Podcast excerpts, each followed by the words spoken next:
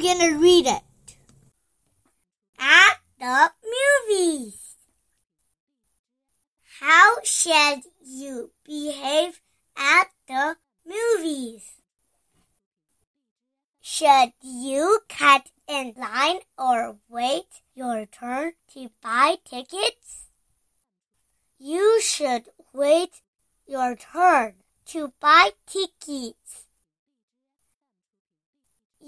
Should also have your money out and ready.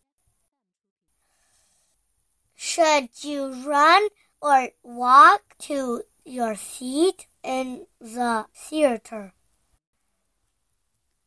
You should walk to your seat in the theater.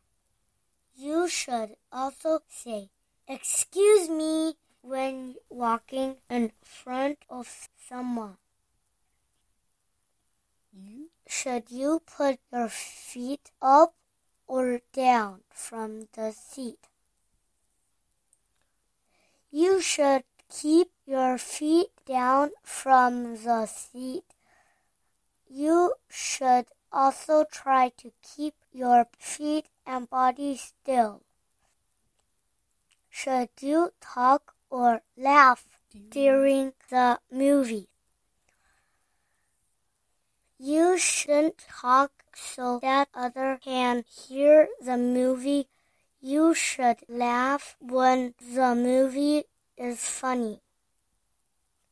Should you clap or cheer at the end of the movies?